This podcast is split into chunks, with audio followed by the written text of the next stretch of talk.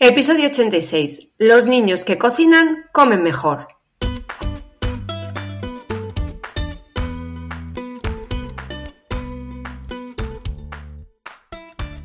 Bienvenidos a Los niños que cocinan comen mejor, el podcast de cocina y alimentación equilibrada de la red de escuelas de cocina Kitchen Academy, para padres y madres comprometidos con el poder que tiene aprender a cocinar para llevar una alimentación saludable. Cada semana te hablaremos de forma sencilla de los alimentos y sus nutrientes, de cómo combinarlos para hacerlos más atractivos y, cómo no, de cómo involucrar a los niños y niñas en la cocina del día a día, para que sean artífices de su propia alimentación.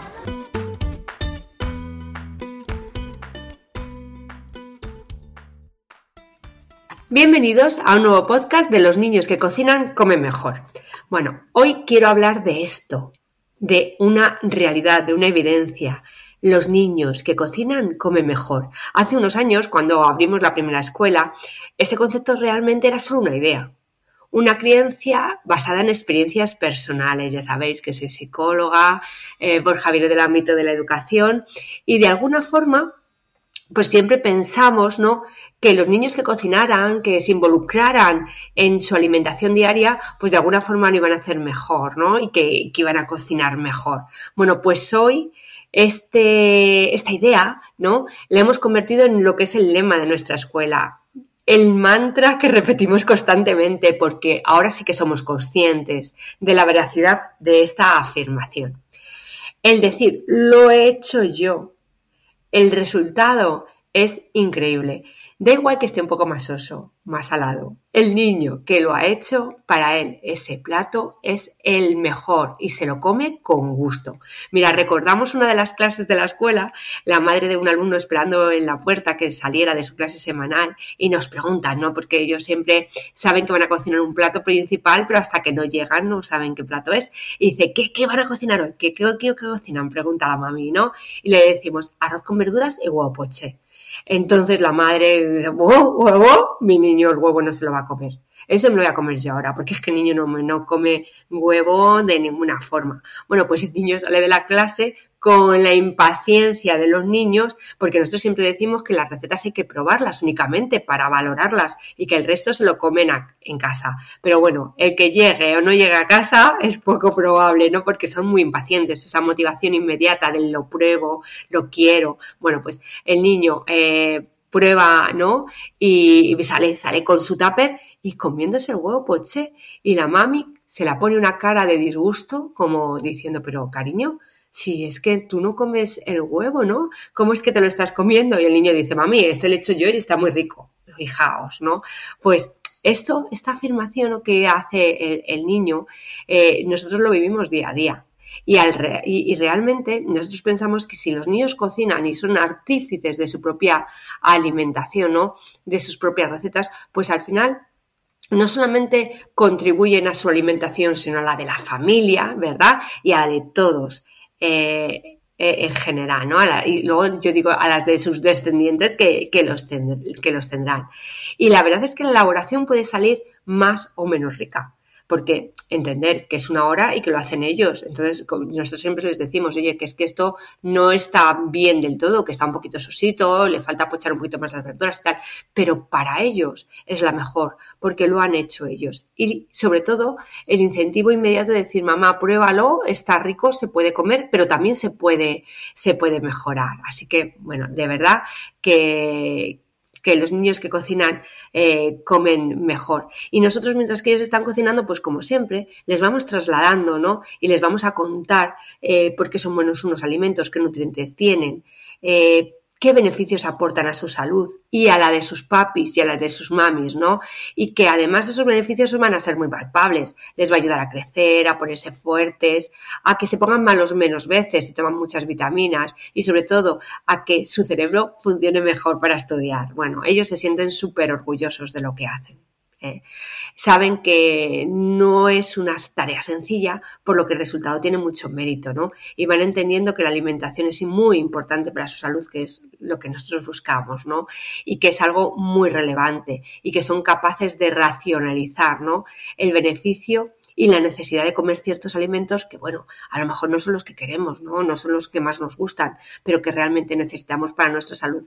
De verdad, no desestiméis a los niños. Ellos entienden perfectamente que tienen que comer de todo, ¿no? Y que pueden comerlo. Y que hay cosas que nos gustan más y que nos gustan menos, pero ¿eh? si las cocinamos bien, pues vamos a tener nuestra recompensa, nuestra recompensa. Bueno, papis, yo quiero resumir una cosa, eh, los cambios en los niños tienen que ser graduales, como todo aprendizaje, ¿no? Y ahí vosotros tenéis que ser conscientes también de la necesidad de incluirles en vuestro, mientras que vais cocinando y que ellos vean el valor ¿no? que tiene el, que puedan ir adaptando los alimentos a sus gustos. Pero vosotros también tenéis que tener en cuenta que mientras que cocinan hay un cambio de percepción y de relación con los alimentos. ¿De acuerdo? Eh, nosotros lo hacemos que lo prueben. Bueno, con los pequeños tenemos un problema con los pequeñines pequeñines que les hacemos probar las cosas en crudo para que vean cómo cambian. Y hay veces que ya es como un juego, me lo como, me lo como y digo, cuidado que me quedo sin ingrediente para la cocina. Pero bueno, realmente cambia su percepción con los alimentos. Hay alimentos que no probarían de ninguna, de ninguna forma si ellos no lo han hecho. Entonces, además de que eh, mejoramos este cambio de percepción y relación con los alimentos, también estamos mejorando el que desarrollen muchas habilidades, ¿no? Y a través de aprendizajes experienciales, desde la psicomotricidad hasta la comprensión y el desarrollo de la comunicación las habilidades matemáticas, cuando pesan, cuando distribuimos según número de personas, que yo muchas veces les digo, pero bueno, ¿para cuántos cocináis, chiquillos? Hay que hacerlo rico y, bien, pero que ya para todos, por favor, vamos a hacer estas proporciones. Y fijaos, los más pequeños les ayudamos, pero ellos ya son capaces de ver si van a tener bastante, si no van a tener bastante, si estamos pesando bien, si estamos pesando mal. Bueno, su autoestima, su confianza, el aumento de responsabilidad, eh, la autonomía, la independencia, pero de verdad que no os lo podéis perder, ¿eh? que los niños tienen que cocinar a partir de ahora con vosotros. Además de que seguimos educando, seguimos compartiendo tiempo con ellos, seguro, seguro que lo vais a disfrutar muchísimo más. Bueno, os voy a dejar con una pequeña reflexión, ¿eh? ¿Cuántos días cocino con mi niño? ¿Cuántas veces le dejo introducirse en la cocina? Ay, por supuesto, cuántos me ayudan a recoger, porque recoger está implícito en la actividad de cocinar. Bueno, os dejo reflexionando unos minutos. Bueno, espero que hayáis pensado un poquito y que realmente reflexionéis sobre la importancia que tiene el cocinar con los niños.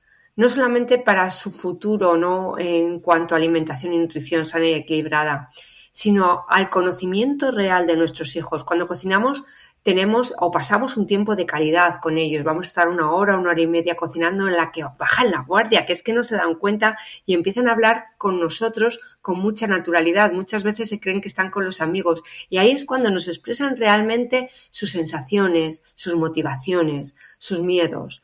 Eh, es muy importante estar muy pendiente de los nuestros hijos y más en estas circunstancias y en estos ambientes que últimamente estamos viendo, ¿no? El bullying en el colegio, eh, las cosas que ocurren por internet, ¿no? Muchas veces por las redes sociales, muchas veces se callan esas cosas por miedos y en la cocina salen muy bien de forma natural. Bueno, espero como siempre el poder eh, colaborar con vosotros, ¿no? en esto que es la educación de nuestros hijos, que, que, no tenemos manual y que cada uno lo hacemos como mejor podemos, como mejor sabemos. Y bueno, yo creo que la cocina es un instrumento buenísimo con el que contamos y mm, ya os digo, no solamente para que mejoren en motricidad, en comunicación, en habilidades matemáticas, sino que mejoremos nosotros en el, conocimiento de nuestros hijos. Bueno, como siempre ya sabéis dónde estamos, en nuestras escuelas físicas de Madrid, eh, Salamanca, Kitchen Activity y por supuesto en Gecho, nuestra escuela online y siempre a vuestra disposición para cualquier consulta que nos queráis hacer. Un saludo y hasta el próximo podcast.